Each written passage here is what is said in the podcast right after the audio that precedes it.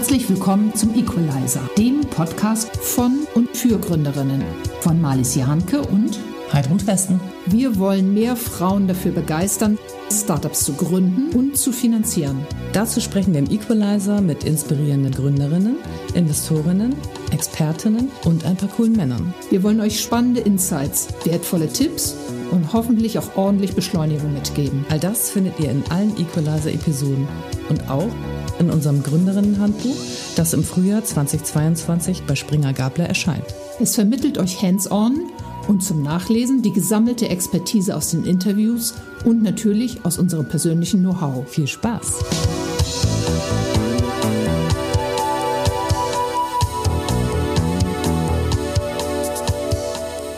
Hier unser kleiner Werbeblock. Wir freuen uns über unseren Kooperationspartner Vitamin, der Frauen beim selbstbewussten Umgang mit ihren Finanzen stärkt. Vitamin ist eine App, die euch bei der Erreichung eurer finanziellen Ziele unterstützt, egal ob sparen oder investieren. Hierfür stehen euch Kurse, Coachings und verschiedene Tools zur Verfügung. Findet zum Beispiel heraus, welche Art von Investoren in euch steckt und wie sich Investieren anfühlt. Im Mittelpunkt stehen immer eure persönlichen Lebensphasen und Bedürfnisse. Nehmt eure finanzielle Zukunft in die Hand. Mehr Informationen findet ihr unter www.joinvitamin.com. Wir freuen uns sehr, heute eine beeindruckende, tolle und super nette Frau bei uns zu begrüßen. Ein echtes Role Model, wie es im Buche steht, mit mega Karriere bei SAP, wo sie als Global Head of SAPIO, Foundries und Intrapreneurship den unternehmerischen Spirit fördert. Herzlich willkommen, Alexa Gorman. Hallo, ich freue mich dabei zu sein. Liebe Alexa, ja, toll, dass du hier heute bei uns bist. Wir kommen mal kurz zu den Dingen, die du so tust. Ähm, fangen wir mal an mit äh, SAP oder SAP.io. Was machst du da genau? Also bei SAP bin ich verantwortlich für unsere globalen Startup-Aktivitäten. Wir haben zehn Foundries, wie wir sie nennen. Das sind so Innovation Hubs, ähm, drei in Asien, zwei in USA ähm, vier in Europa. Fehlt mir gerade noch eins, das wir jetzt aufmachen in äh, China dieses Jahr, also zehn insgesamt, wo wir mit Startups zusammenarbeiten und sie in das SAP-Ökosystem reinbringen, um dann diese Innovation auch unseren Kunden zur Verfügung zu stellen. Gleichzeitig verantworte ich auch die Intrapreneurship-Aktivitäten, wo wir mit ähm, SAP-Mitarbeitern zusammenarbeiten, die sich auch mal als Entrepreneurs ähm, ausprobieren wollen, die mal ähm, die Ideen haben, die sehr wertvoll für die SAP sind und an den nächsten großen Produkten der SAP arbeiten wollen. Und dafür haben wir ein dediziertes Programm, wo wir sie dann auch in diesem Weg unterstützen von der Ideenfindung, ähm, alle möglichen Tools ihnen zur Verfügung zu stellen, auch Schulungen was es eigentlich heißt, ein Gründer oder eine Gründerin zu sein und sie dann auf diesem Weg zu begleiten. Alexa, das klingt nach einem sehr spannenden Job. Jetzt frage ich mich natürlich, wie bist du da hingekommen? Ähm, ich habe BWL studiert ähm, in Saarbrücken und auch in Lyon und äh, das war 1999 war ich dann fertig. Das war gerade die Zeit des Tech-Booms ähm, weltweit und mich hat immer schon die Tech-Branche sehr interessiert und ich hatte da die Möglichkeit, ähm, bei SAP vorzusprechen, war begeistert von der Firma und äh, glücklicherweise waren sie auch von mir begeistert, so dass ich 1999 dann bei der SAP angefangen habe in Deutschland, ähm, hatte dann ähm, im Bereich Marketing und Business Development und bin dann über die letzten 22 Jahre ähm, durch, äh, war ich auch teilweise in New York ähm, für die SAP dann für Marketing von einem Retail-Produkt zuständig, war lange in Paris, wo ich dann auch im Strategiebereich gearbeitet gearbeitet habe und jetzt seit vier Jahren ähm, im Startup-Bereich, wo ich dann auch das große Netzwerk, das ich in den ganzen Jahren aufbauen konnte, auch unseren Startups dann zur Verfügung stelle. Und da ist halt der Mehrwert natürlich eines der Mehrwerte oder einer der Mehrwerte für die Startups. Sieht man gar nicht, ähm, dass du schon so lange bei SAP sein könntest. Danke. ähm, darüber hinaus ähm, bist du auch Mentorin, also zum Beispiel bei Techstars. Und du bist gleich in zwei HTGF, also Hightech Gründerfonds Investment Komitees, jeweils die einzige Frau. Was machst ja. du in diesen Rollen und warum? Ähm, mit Techstars haben wir 2017, 2018 in Berlin zusammengearbeitet.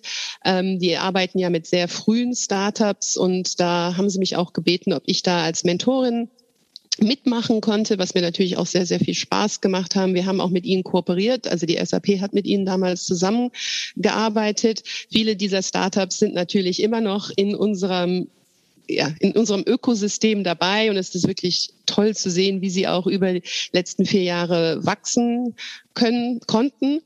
Ähm, beim Hightech Gründerfonds sind wir als SAP.io auch investiert in zwei Fonds und da vertrete ich die SAP in den Investment Committee äh, Meetings, was natürlich auch super spannend ist, weil auch der Hightech Gründerfonds sehr viele frühe Startups in Deutschland und auch mittlerweile über den Grenzen hinaus sieht, so dass wir da auch für uns eine sehr schöne Kooperation mit dem Hightech Gründerfonds aufbauen könnten. Ähm, wir haben schon auch in ein Startup gemeinsam investiert und viele der Portfoliofirmen bei uns werden dann auch Portfoliofirmen ähm, beim, beim Hightech Gründerfonds und andersrum. Und ja, das ist eine schöne Kooperation, die wir da über die letzten vier Jahre aufbauen konnten. Mhm. Sehr schön. Aber das, äh, finde, so wie wir finden, richtig dicke Ding kam erst jetzt.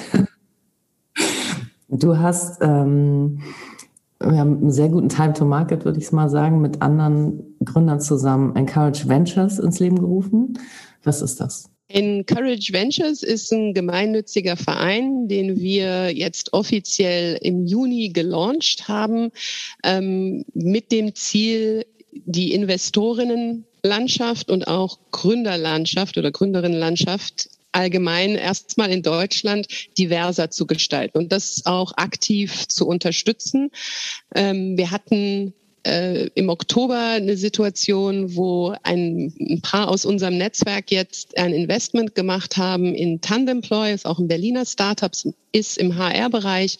Und da, da kam so viel Zuspruch dazu, dass ähm, Ina Schlie, die eine ehemalige Kollegin aus der SAP auch ist, die Idee hatte zu sagen, wir müssen da einfach mehr machen. Da, ist, da sind sehr viele Frauen, die jetzt schon eine Karriere hinter sich haben oder auch sehr weit schon in ihren Karrieren sind, die gerne Angel-Investorinnen werden möchten. Gleichzeitig haben wir auch sehr viele Startups, die ähm, begeistert waren von dieser All-Female-Round, die es damals gab mit Tandemploy, die auch dann über die sozialen Medien auf INA, auf die anderen Investoren zugegangen sind und gesagt haben, wir hätten auch gerne mehr Frauen bei uns im Cap-Table, sodass wir dann im Oktober ähm, uns zusammengetroffen getroffen haben, also virtuell natürlich und über sechs Monate dann auch dieses Netzwerk aufgebaut haben, wirklich, wo wir versuchen, äh, eine Plattform zu bauen oder wir haben eine Plattform geschaffen, wo wir die Startups erstmal ein Angebot machen können, ähm, im Sinne von Mentoring, von Investmentmöglichkeiten, von Workshops und dann das Gleiche auch auf der Investorinnenseite zu machen und die beiden dann natürlich auch zusammenzubringen. Also zu schauen, welches Startup welche Gründerin braucht zum Beispiel Mentoring im Marketingbereich und dann zu gucken, wo haben wir die Expertinnen ähm, auf der Investorin, Mentorin Seite und die dann zu matchen. Und das haben wir dann im Juni sind wir gelauncht mit ungefähr 60 ähm, Investorinnen, Mentorinnen im Netzwerk und schon zwei Pitch Nights hinter uns und jetzt wirklich, wir sind noch nicht mal 100 Tage jetzt unterwegs. Ähm, wir sind über 200 Startups haben sich gemeldet, über 200 Investoren sind noch dazugekommen, was natürlich für uns toll ist. Ähm, und wir müssen jetzt natürlich gucken, dass wir da die, die Services, den, das Matching jetzt auch machen ne? und die Services dann mhm. auch den Startups anbieten. Mhm, super spannend. Ich würde sehr gerne nochmal auf das Thema Mentoring zurückkommen. Du bist also Mentorin bei den Techstars und bei Encourage Venture und ich kann mir vorstellen, dass viele der Hörerinnen sehr gerne dich als Mentorin hätten. Jetzt frage ich mich, ähm, wie viel kannst du überhaupt äh, äh, akzeptieren? Wie viel Zeit investierst du und was denkst du ist der Vorteil für junge Gründerinnen? Also ich denke, es ist es immer unterschiedlich, weil auch Startups in unterschiedlichen Phasen unterschiedlich viel Zeit ähm, beanspruchen, wenn es um Mentoring geht. Also es ist teilweise, dass wir am Anfang natürlich erstmal an einem, ähm, ja, einem groben Businessplan, es muss jetzt nicht ein ausgearbeiteter, aber man muss sich mal überlegen, was ist der, was ist der Markt, den wir jetzt, welchen Markt sprechen wir an, welche, welche ähm, Needs erfüllen wir durch die Lösung oder das Produkt, das wir bauen wollen. Das ist natürlich sehr viel zeitaufwendiger, als wenn wir jetzt ein Startup schon haben, die schon erfolgreich unterwegs sind, aber jetzt vielleicht nochmal ein zusätzliches Angebot machen wollen oder mal sich umorientieren oder noch eine neue Zielgruppe ansprechen wollen. Das kann man dann natürlich in, in ein paar Gesprächen über ein paar Monate ähm, besprechen, auch erarbeiten, das ist viel kürzer. Wir haben auch die Möglichkeit mal zu sagen, wir machen mal einen Workshop, einen Ganztagesworkshop. Das ist natürlich sehr intensiv dann für einen Tag, aber das bringt dann natürlich auch sehr viel. Also bei mir ist es so, dass es sehr unterschiedlich ist. Ähm, ich arbeite natürlich auch tagtäglich mit Startups zusammen. Teilweise sind es wirklich zehn Minuten, wo man nur eine Frage stellt oder was auch bei mir oft der Fall ist, wo ich auch einfach mal eine Verbindung herstellen kann. Also ich kann mein Netzwerk, das ich jetzt über die letzten 20 Jahre aufgebaut habe, auch den Startups dann zur Verfügung stellen. Und das ist das Gleiche auch bei Encourage Ventures. Wir haben natürlich ähm, Frauen in dem Netzwerk, die aus dem Finanzbereich sind oder aus dem HR-Bereich. Das sind äh, ehemalige HR-Vorständinnen oder Aufsichtsrätinnen, die schon sehr viel Erfahrung in bestimmten Bereichen haben, aber gleichzeitig dann auch, wenn sie jetzt nicht die Expertin in Search Engine Optimization sein sollten, möglicherweise in ihren Netzwerken andere Expertinnen haben. Und dieses Netzwerken, also teilweise nur einen Anruf zu machen, ist, was mich immer wieder begeistert, weil man dann so viele Türen aufmachen kann. Und ähm, das kostet ja nicht viel Zeit oder viel, viel Arbeit, eine E-Mail zu schreiben oder mal jemanden anzurufen, zu sagen, guck dir mal das Startup an.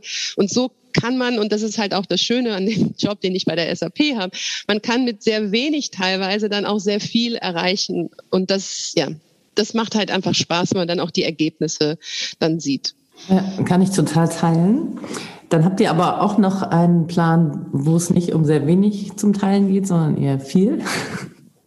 ihr plant auch einen Fonds. Genau, also ähm, es gibt einige im Netzwerk, die auch einen Finanz-Background haben. Wir arbeiten auch sehr eng mit dem VC Auxo zusammen, die auch Investments in Gründerinnen machen. Und ähm, einige aus dem Netzwerk haben sich jetzt überlegt, dass sie einen Fonds aufsetzen wollen, ähm, ein Growth Fund, wo natürlich die Voraussetzung dann auch ist, dass im Gründerteam eine Gründerin dabei ist, ähm, die auch Equity in der Firma ähm, hat, so dass wir dadurch durch diesen zusätzlichen Fonds dann auch die Gründerin allgemein in Deutschland ähm, unterstützen können, vor allem wenn sie dann in die Growth-Phase geht. Und das Schöne mit Encourage Ventures oder was wir uns auch als Ziel gesetzt haben, ist diese holistische, so einen holistischen Ansatz ähm, zu fahren, wirklich zu gucken, wenn man gründen möchte und nur eine Idee hat, da unterstützen zu können. Und wenn man dann wirklich die, die, die, die Firma gründet oder das Startup gründet, wirklich dann durch diese ganzen Phasen, die ein Startup dann normalerweise durchgeht, wirklich begleiten zu können mit unterschiedlichen ähm, Angeboten. Und natürlich ist dann der Growth Fund sozusagen, wenn sie dann schon ein bisschen erfolgreich unterwegs sind, da dann auch die Möglichkeit zu haben, größere Investments später zu machen. Aber das ist noch ja in der Planung. Vielleicht nochmal zu deinem Berufsalltag. Ähm, wir gehen jetzt mal davon aus, dass du hauptsächlich mit Männern zu tun hast im Alltag. Viele. Ähm, wie ist das? Und ja, und ähm, hast du Strategien oder Eigenschaften, Strategien entwickelt, ähm, damit perfekt umzugehen? Ähm, also die Tech-Branche ist noch sehr, ja, männlich, würde ich mal so sagen. Ähm, wobei man schon ähm, Veränderungen jetzt in den letzten Jahren sieht. Als ich gestartet bin, ähm, Anfang ja, 2000er Jahre war das noch viel stärker. Also ich befinde mich manchmal immer noch in Meetings, wo ich die einzige Frau bin. Ihr habt das auch gerade mit den Investment Committees angesprochen. Das stimmt. Aber da ist ein großes Bewusstsein, dass Diversität doch zu mehr Innovation führt. Ähm, und wir, ich sehe vor allem jetzt auch bei der SAP, dass da ein großer Fokus auf das Thema Diversity in allen Facetten, also jetzt nicht nur Gender Diversity, aber in allen Facetten ist, so dass zunehmend mehr Frauen auch in Managementpositionen gibt. Wir haben uns da auch Ziele jetzt als SAP gesetzt. Ähm, mein Team jetzt, wenn du sagst so mein Alltag, äh, mein Team selbst, SAP.io, sind wir zu zwei Drittel Frauen. Ähm, und ähm, das ist einfach so gewachsen, einfach weil wir auch selbst natürlich, wenn wir mit den Startups arbeiten, sehr viel Wert auf Diversity setzen. Aber das waren einfach auch die Besten, die wir uns ins Team geholt haben. Nicht überraschend. Zufälligerweise. Ähm, viele Frauen dabei, natürlich auch viele tolle Männer dabei. Ähm, und äh, ja, wir sind halt auch global, also haben wir da auch sehr viele unterschiedliche ja, ethnic Backgrounds und wir haben auch sehr unterschiedliche Altersgruppen, was natürlich auch nochmal wichtig ist. Jemand, der 25 ist ähm, oder jemand, der Mitte 40 ist, hat natürlich ein sehr unterschiedliche oder haben beide sehr unterschiedliche Sichtweisen auf Sachen, was dann natürlich auch zu besseren Ergebnissen, ähm, würde ich behaupten, immer wieder führt. Mhm. Aber ich sonst zu deiner Frage, ähm, wie ich damit umgehe, ähm, ich habe mich noch nie davon beeindrucken lassen und ich ähm, habe mich auch noch nie verändert, damit ich da mehr reinpasse und hatte auch noch nie Probleme. Also ich hatte auch sehr viele Men also, ja, Chefs und keine Chefin, ich hatte auch beides. Ähm, und ähm, hat das eigentlich immer sehr gut geklappt. Da war auch immer sehr viel ähm, Respekt auf beiden Seiten und ähm, haben gut zusammengearbeitet. Also es hat mir noch nie geschadet bis heute. Okay, danke. Nochmal zu SAP.io. Was macht ihr da konkret für Startups? Wir arbeiten mit Startups, mit B2B-Startups, das ist schon mal wichtig, weil das ist auch unser Kerngeschäft als SAP, ähm, mit B2B-Startups, die ähm, SAP-Kunden als ihre Zielgruppe haben, mit denen, denen können wir am besten helfen. Sie sollten schon ein Produkt haben, das auch schon von Kunden genutzt wird.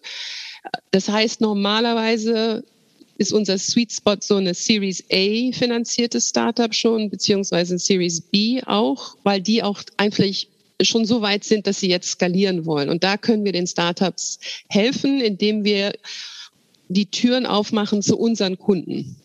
Wir haben Kunden in allen Industrien, über alle Bereiche, in 180 Ländern. Und da ähm, haben wir ja, Go-to-Market-Möglichkeiten, wo wir wirklich in, äh, ja, die Tür öffnen können zu unseren Kunden. Das kann jetzt durch eine, ein Meeting sein, wo wir einen Kunde einladen mit dem Startup. Das kann aber auch auf großen Konferenzen sein, wo wir denen die Möglichkeit geben, sich mal zu präsentieren.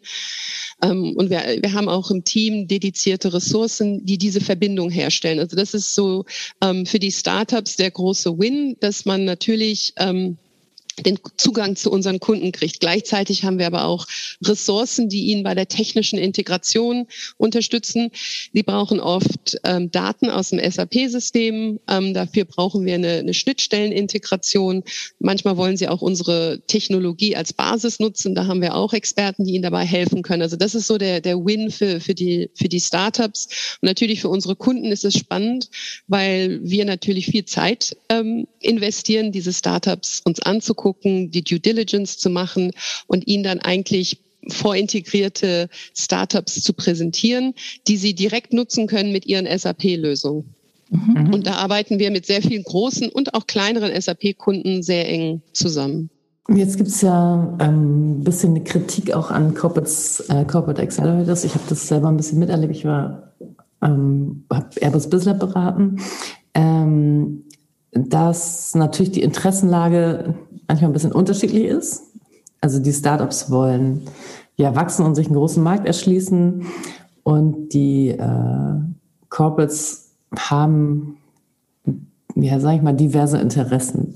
Ähm, wie, wie siehst du das? Das mag sein. Also wir haben uns, und das ist jetzt auch über die letzten vier Jahre immer wieder gewachsen und äh, evolved, wie man so schön im Englischen sagt. Wir haben dann ein ganz klares Win-Win-Win definiert, ähm, weil und, und das kommunizieren wir auch sehr offen, weil ich denke, für alle Parteien die zusammenarbeiten, muss dann ganz klares Win auch rauskommen. Und wie ich gerade gesagt habe, Win sozusagen für die Startups ist der Kundenzugang, ist die Unterstützung im Technologiebereich. Ähm, wir haben Marktplatz, wo sie ihre Lösung dann auch unseren Kunden zur Verfügung stellen. Und natürlich das Dritte, was ich jetzt eben nicht erwähnt hatte, ist ein bisschen, was man im Englischen auch Halo-Effekt, also die Tatsache, dass sie mit ähm, dem größten Tech-Konzern Europas zusammenarbeiten, ist ein Qualitätsstempel, ne, weil wir uns ja auch die Startups sehr genau angucken. Das ist so ein ganz klarer Win für die Startups. Für unsere Kunden, die natürlich auch eine unserer Stakeholder sind, ist es auch ganz klar ein Zugang zu sehr innovativen Startups, die ihre SAP-Investments ergänzen. Und für uns ist es, äh, für die SAP, der Win ist auch ganz klar. Wir sind, wir können die nächste Generation unserer Partners oder Partnerökosystems aufbauen. Und unsere, unser Portfolio ergänzen. Die Startups, mit denen wir zusammenarbeiten, ähm, konkurrieren nicht mit der SAP, sondern sie ergänzen unsere Lösung. Und das sind Bereiche, die, wo wir nicht unbedingt jetzt ein Produkt bauen werden, aber diese, unseren Kunden diese Technologie, diese Innovation anbieten möchten. Und so können wir im Prinzip ein Ökosystem um unseren Produkten herum aufbauen.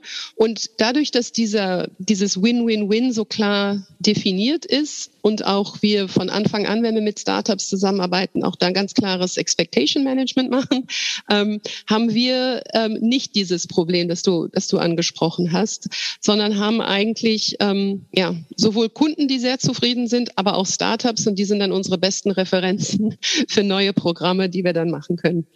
Optimal. Und ähm, geht ihr auch ähm, Beteiligungen ein bei den Startups oder macht ihr das nicht? Wir haben Investments gemacht. Ähm, wir sind ein bisschen mehr als 30 Investments, die, die wir gemacht haben. Ähm, weltweit auch. Also wir unterstützen, aber die kommen dann genauso in unser Ökosystem rein wie die Startups, mit denen wir dann ähm, kürzere Programme machen zu einem bestimmten Thema. Und hast du Tipps für Startups, wie sie sich, also wie sie ideal, idealerweise die Zusammenarbeit mit euch oder mit Corporates allgemein gestalten sollten? Ich denke, da ist eine, eine Offenheit nötig, einfach weil natürlich Corporates anders funktionieren, andere Prozesse haben andere Zeithorizonte haben als jetzt ein Startup. Und ähm, das ist auch bei uns jedes Mal, wenn wir mit Startups zusammenarbeiten, haben sie es natürlich auch sehr eilig äh, oder haben auch nicht so die Ressourcen, lange zu warten. Das ist ähm, im Allgemeinen im B2B-Bereich. Jeder, der schon mal ähm, Vertrieb gemacht hat im B2B-Bereich, wenn man dann verkauft wird an einem Corporate, kann das schon Monate bis Jahre ähm, dauern. Natürlich sind dann auch die, die, die Größen der Deals auch dementsprechend dann groß. Aber ähm, allgemein sind es einfach die Prozesse, und ähm, ja die Erwartungshaltung da einfach zu managen. Und ähm, ich denke, die Startups, die besonders erfolgreich jetzt auch mit uns zusammen sind, ähm, haben das verstanden und ähm, verstehen, dass es immer einen Mehrwert für alle Seiten geben muss. Also das muss natürlich jetzt im ganz konkreten Fall, wenn man ein Startup ist und an einen SAP-Kunden verkaufen soll, je einfacher man das macht für den Vertriebler, beziehungsweise je mehr Vorteile für den Vertriebler dabei sind, ähm, die Lösung mit zu positionieren, desto mehr wird sie oder er das dann auch machen. Ne? Und das ist, ähm, wenn man das versteht und äh, das ist mit unsere Rolle, das zu vermitteln und da auch so ein bisschen inzwischen Mann oder Frau in diesem Fall zu sein, das ähm, macht es dann natürlich einfacher für die Startups mit, mit jetzt SAP zum Beispiel zu arbeiten, beziehungsweise dann natürlich unsere Kunden sind auch oft Corporates und da ist es genau das Gleiche. Dann ist meistens da die Herausforderung die Procurement-Prozesse. Also einfach erstmal als Vendor aufgesetzt zu werden im System kann sehr, sehr lange dauern. Siehst du grundsätzliche Unterschiede zwischen Startups mit äh, Mail, oder Female oder Mixed Founder Teams? Ja, wir, ähm, bevor ich konkret da reinkomme, also nur, dass ich das vorab sage, wir haben uns 2019, Anfang 2019 ähm, äh, zum Ziel gesetzt, zukünftig 40 Prozent der Startups, mit denen wir arbeiten, ähm, sollten von Frauen beziehungsweise underrepresented Founders gegründet sein. Das ist natürlich ein bisschen anders, je nachdem, wo wir sind. Und das haben wir SAPIO No Boundaries ähm, genannt. Und ähm, in, in den fünf Jahren, also bis 2023, sollten das dann 200 Startups insgesamt sein, die wir in das SAP-Ökosystem reingebracht haben, ähm, mit dem Fokus auf Diversity. Und ähm, wir sehen jetzt nicht, wir sehen eigentlich keine Unterschiede und machen dann auch, das wird mir manchmal dann als Frage gestellt, seht ihr da Qualitätsunterschiede? Wir sagen nein. Qualität ist immer das Erste, was wir uns anschauen. Und das Zweite ist dann zu sagen, wir sollten einfach ein bisschen mehr schauen, ob wir dann doch nicht die diversen Teams haben. Und wir machen das jetzt natürlich, weil Diversität allgemein wichtig ist, aber das macht auch ähm, wirtschaftlich Sinn, dass die Teams, die divers sind. Also das, wie gesagt, wie ich am Anfang gesagt habe, es kann, es ist Gender, aber es ist auch, kann auch Altersgeschichten äh, sein. Es kann auch einfach aus verschiedenen Ländern sein, weil man mehrere Perspektiven auf das gleiche Problem bringt und dadurch auch oft bessere Lösungen hat, ist es bewiesen, dass das halt auch wirtschaftlich mehr Sinn macht. Ähm, sonst sind die Teams ähm, für uns nicht sehr anders. Ich denke, ähm, beides sind sehr stark. Ich denke, die Teams, die ja, gemischt sind, sind fast ähm, die, die nachher dann, ähm, ja, die hoffentlich dann auch langfristig die erfolgreicheren sind. Mhm. Nun wird ja viel über den äh, Bias gesprochen, also der, vor allem der männlichen äh, Entscheider auf Kapitalseite. Ähm, hast du den auch? Oder findest du sowas bei dir? Ich habe von vielen Startups, nicht nur in Deutschland, ähm, auch ein ganz konkretes Startup von uns im Portfolio in den USA gehört, dass sie ähm, als Gründerin, als CEO von ihrer ähm, von ihrem Startup es sehr sehr schwer hatte, überhaupt einen Termin beim VC zu bekommen. Als ihr äh, Mitgründer dann ähm, die gleiche Präsentation geschickt hat, hat er dann einen Termin bekommen. Als sie ihn, als sie dem VC das dann mal in einer E-Mail geschrieben hat, dass sie dann, dass da ein gewisses Bias ist, hat der Anwalt geantwortet. Ähm, also das, sie hat auch vielen, sie hat mir erzählt, äh, wir waren dann im Panel auf der DLD-Konferenz zusammen, sie hat auch erzählt, dass es sehr viele Fälle gibt, wo sie einfach die Präsentation vorbereitet für andere Startups, weil sie das, also gut Erfahrung drin hat und das gut konnte. Die haben alle Termine bekommen. Also wenn sie sich aber als Frau gemeldet hat, war das in diesem einen Fall, war das jetzt ähm, nicht so. Ich denke, ähm, es geht halt einfach ich würde auch sagen, es ist teilweise ein unconscious bias, also nicht bewusst, sondern man investiert oder man fühlt sich wohl mit denen, wo man am ähnlichsten vielleicht ist oder wo man sich auch schon von früher kennt. Und diese Netzwerke haben nicht immer die Frauen in den VCs, weil es auch weniger ähm, weniger Partnerinnen in den VCs gibt.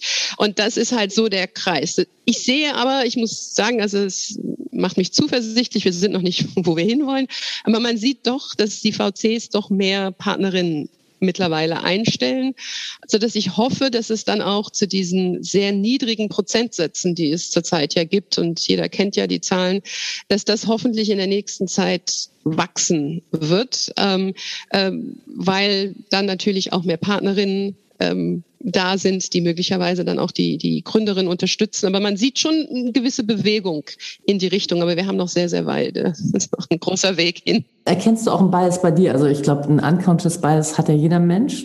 Findest du sowas auch bei dir oder ist es dir mal bewusst geworden irgendwo, wenn du dir Startups angeguckt hast? Mir ist es nicht bewusst geworden. Wir haben aber auch wirklich ähm, dieses Thema Diversity. Also es ist eine der Fragen, die ich dann stelle, wenn jetzt Team kommt und sagt, wir haben jetzt äh, ein paar Startups uns ausgesucht, ist die Frage schon, wie, wie groß ist die Diversity da drin oder ob wir haben wir jetzt wirklich genug gesucht, um zu sagen, das ist jetzt sind die diversesten Teams.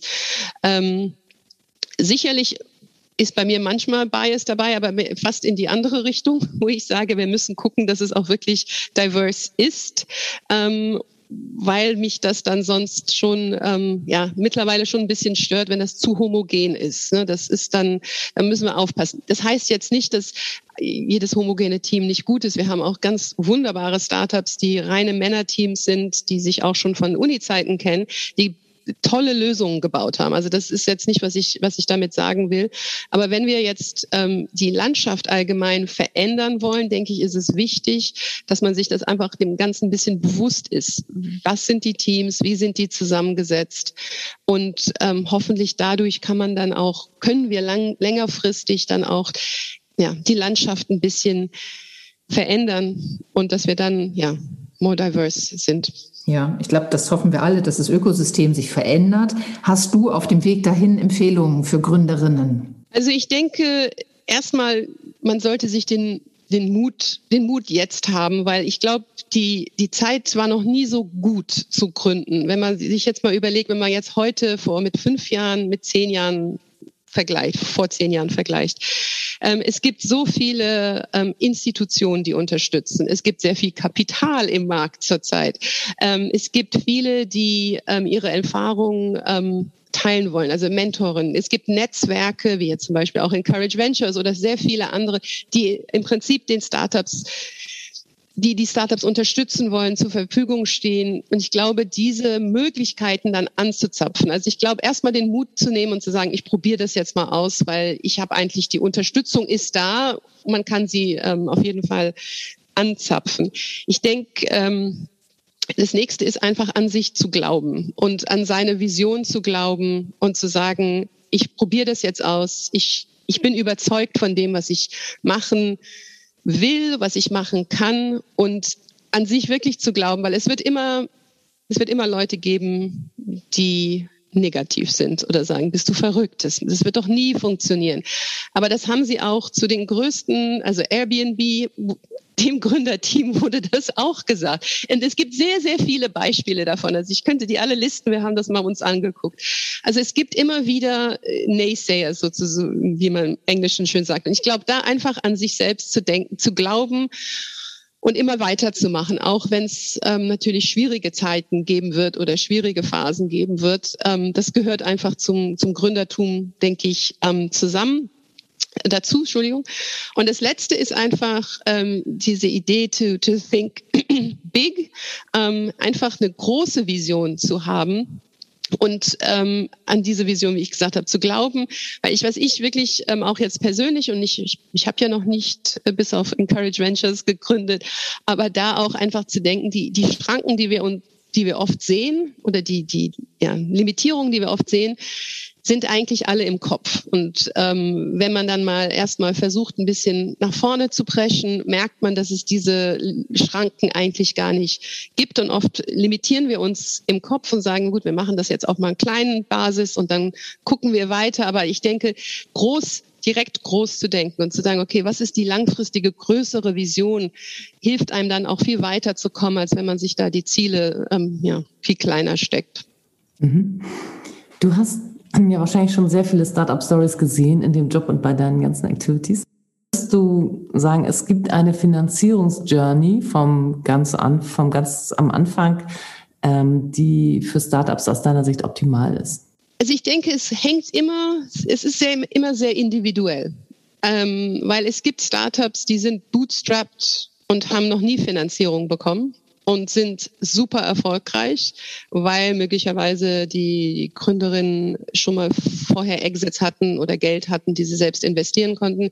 Es gibt andere, die schon eigentlich bei einer Series A sind, die immer noch mit Angel-Investoren lieber arbeiten, einfach weil sie diese, diese ja, Beziehungen zu den Angels sehr wichtig, äh, für sie sehr wichtig halten. Und es gibt andere, die sehr früh schon sehr große Finanzierungsrunden machen. Ich glaube, das hängt ein bisschen von was, die, was das Produkt ist, was die Lösung ist, ab von dem Gründerteam und die, die persönlichen finanziellen Ressourcen, weil natürlich mit jeder Finanzierungsrunde gibt man ein bisschen was von der Firma weg, was man natürlich dann nachher bei dem großen Exit ähm, spürt. Und deswegen würde ich sagen, es gibt, ich habe noch keinen idealen Weg gesehen, sondern ich denke, es hängt wirklich von den persönlichen Bedürfnissen des jeweiligen Startups ab und äh, was da Sinn macht, äh, ist immer sehr unterschiedlich. Nochmal eine kleine Nebenbemerkung für die Menschen, die jetzt noch nicht so in diesem Vokabular zu Hause sind. Bootstrapping heißt, dass Danke. man erstmal selber mit eigenem Geld finanziert oder vielleicht auch die sogenannten Friends, Fools and Families anzapft. Ähm, also eben sozusagen außerhalb der institutionellen äh, Geldgeber sich bewegt. Genau, danke. Kannst du uns besondere Förderprogramme oder Töpfe für Frauen empfehlen? Muss ich ehrlich sagen, weil wir uns hauptsächlich mit den etwas weiteren ähm, beschaffen, äh, beschäftigen, ähm, habe ich jetzt nicht sicherlich nicht den besten ähm, Überblick. Ähm, was wir, wo ich stärker unterwegs bin, ist in dem Angel-Investoren-Netzwerk. Da können wir auf jeden Fall ähm, da können sich auch Startups auf die äh, encourage-ventures.com Seite melden und wir setzen sie dann mit den ähm, oder wir laden sie dann zu einer Pitch Night ein oder verbinden sie mit den Mentorinnen. Ähm, aber ich denke, ähm, es gibt sicherlich sehr viele ja, Förderprogramme ähm, zurzeit, weil auch ja, die Regierung und andere gesehen haben, wie wichtig es doch ist, ähm, äh, auch Frauen in diesem Bereich zu fördern. Du hast gesagt, Startups sollen sich unter encourageventures.com melden und werden dann gematcht. Ähm, ihr nehmt wahrscheinlich aber auch da nicht alle Startups und oder macht ihr doch? Also weiß ich nicht, gibt es da eine, gibt's da eine Auswahlschranke oder? Die einzige Auswahlschranke, die wir haben, ist, dass es eine Gründerin im Team geben muss. Wir haben dann ähm, eine Reihe von Workshops zum Beispiel. Ähm, die Professorin Heike Hölzner hat vor kurzem gerade zum Thema Finanzierung einen Workshop gemacht. Da laden wir alle Startups ein, die sich bei uns gemeldet haben. Und wir versuchen jetzt einfach, weil wir so viele auch hatten, wir sind noch dabei, einfach durchzugehen und zu gucken, wer braucht was und die dann zu, zu matchen. Und ähm, nicht jedes Startup ist bereit, schon zu einer Pitch Night eingeladen zu werden, einfach weil sie noch zu früh sind oder man noch ein bisschen an dem Pitch Deck arbeiten müssen. Und da unterstützen wir sie auch wiederum durch Mentorinnen oder jetzt einfach mal, dass man Coach sich das anguckt. Ähm, aber wir haben ähm, da äh, eigentlich keine Schranken, weil wir wirklich ähm, ja alle Gründerinnen, also auch die, die zum Beispiel einen Café aufmachen wollen, unterstützen wollen, nicht nur unbedingt jetzt im Tech-Bereich. Und äh, in deinem beruflichen Kontext ähm, bist du ja auch in Investmententscheidungen wahrscheinlich eingebunden in Startups. Mhm. Was sind da die wesentlichen Entscheidungsfaktoren? Also was wir schon gelernt haben, es muss natürlich zu SAP passen, es muss also B2B sein. Und ähm, was gibt es außer diesem, sag ich mal, Business-Fokus noch für Investmentkriterien? Wir gucken uns natürlich auch stark das Team an. Ähm, wer ist im Gründerteam? Äh, was für Erfahrungen haben Sie? Wie lange arbeiten Sie schon zusammen? Ähm, trauen wir Ihnen auch möglicherweise ja, eine große Expansion der Lösung vor? Also sie muss natürlich natürlich für die langfristige Strategie passen. Also das Team gucken wir uns natürlich sehr genau an. Ähm, die Lösung selbst. Ähm, wie, wie innovativ ist die Lösung, wie, wie passt sie natürlich zu SAP zusammen.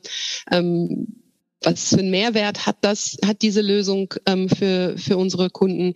Und dann natürlich auch längerfristig, was ist so der adressierbare Markt? Wie ähm, ist es ein Markt, der natürlich auch wachsen wird in den nächsten Jahren? Wie kann dieses Startup diesen Markt ähm, bedienen und natürlich auch, was für ist das wirklich ein, ein, ein Kundenbedürfnis, dass diese Lösung ähm, dann auch äh, ja bedient. Ne? Und das ist halt natürlich auch wichtig. Also es gibt leider teilweise auch super Technologien, wo wir dann aber sehr schwierig sehen, was die Anwendung nachher dann in der, in der Firmen, bei den Firmen ist. Das ist natürlich dann nicht so passend. Es sollte schon erst so ein Bedürfnis sein und dann die Lösung für dieses Bedürfnis ähm, dann geben. Und was sind die Schritte einer, nach deiner Meinung nach, perfekten VC-Akquise? Fragt ihr lieber die VCs. Ähm, äh, Akquise meinst du im Sinne von Dealflow? Nee, als Startup. Also wenn ich als Startup ein VC akquirieren will, also überzeugen will, bei mir zu investieren. Ach so, ach so, also so rum. Ähm, da, also ich denke, und das geben wir unseren Startups auch mit, ähm, dass sie sich genau überlegen sollten, was wollen sie eigentlich vom Investor? Ähm, was, was bringt der Investor dem Gründerteam. Und das kann natürlich jetzt Know-how auch sein, das kann auch ein Netzwerk sein, das kann Türen öffnen zu bestimmten Geschäftskunden, mögliche Geschäftskunden. Also was brauchen, also was für eine Expertise sollte der Investor sein? Ähm, wie eng will man mit diesem Investor dann auch längerfristig, kann man mit dem Investor auch längerfristig zusammen arbeiten.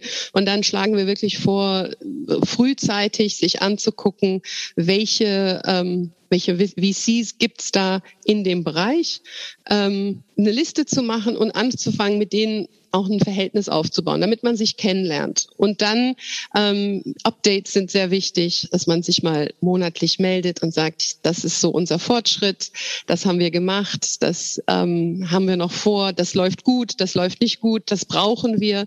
Und im Prinzip dann längerfristig ein, ja, eine Zusammenarbeit anzufangen, auch wenn nachher diese VCs nicht investieren werden.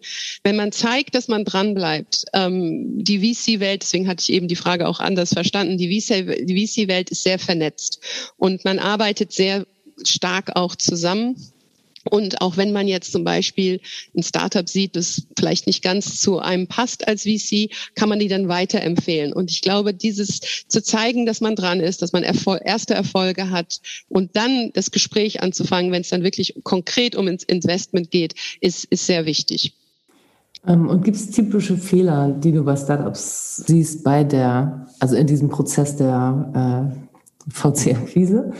Und gibt es typisch weibliche? Also es gibt sicherlich Fehler, wenn man nicht aufpasst, wen man sich da ins Board holt. Ich habe schon Fälle gesehen, wo dann der Gründer, der früher CEO war, irgendwann dann ausgetauscht wurde. Das natürlich ähm, jetzt aus der, also es war jetzt ein Freund von mir, der natürlich sehr sehr enttäuschend ist, wenn man dann was aufgebaut hat und die Investoren tauschen einen dann aus.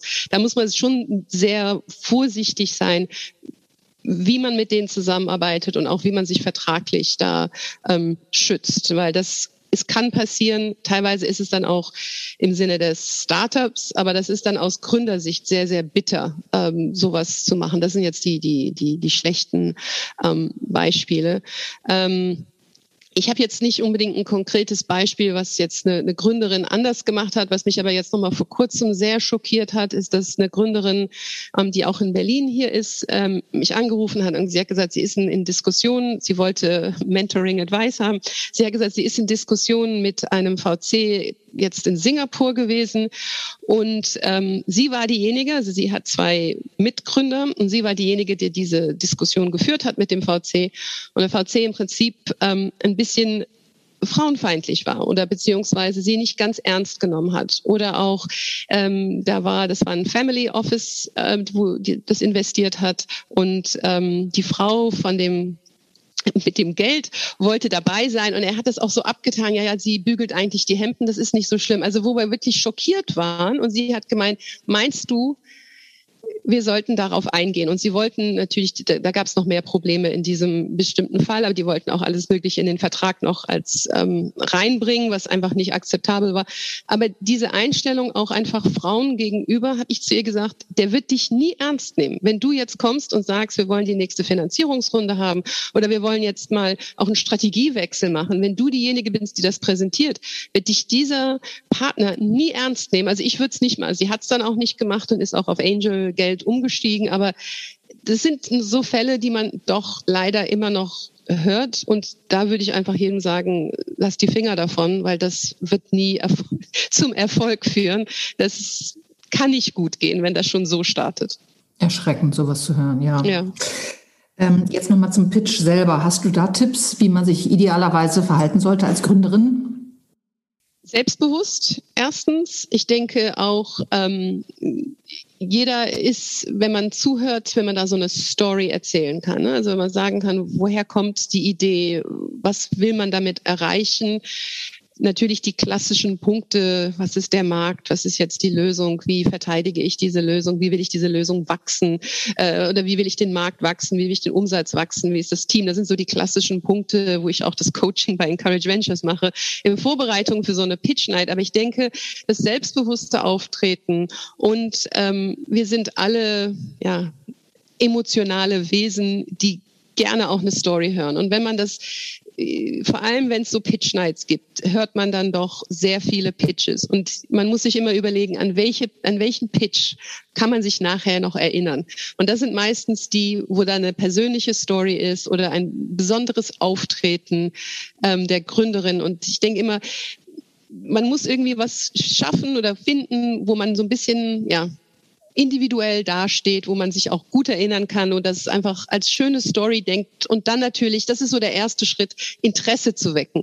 Und dann alles andere muss natürlich auch stimmen. Wenn man dann in die Details geht, müssen die Zahlen stimmen und ähm, die Produkte müssen stimmen. Aber diesen ersten, ja, diesen ersten Eindruck, dieser erste Eindruck ist immer sehr wichtig und das kriegt man, denke ich, durch selbstbewusstes Auftreten und eine schöne ja, Story ähm, immer sehr schön hin. Um nochmal zum Thema Haltung ähm, weiterzugehen. Was ja auffällt, ist, ähm, wir haben ja alle so Blueprints im Kopf, wie so Führungskräfte bei deutschen Konzernen sind.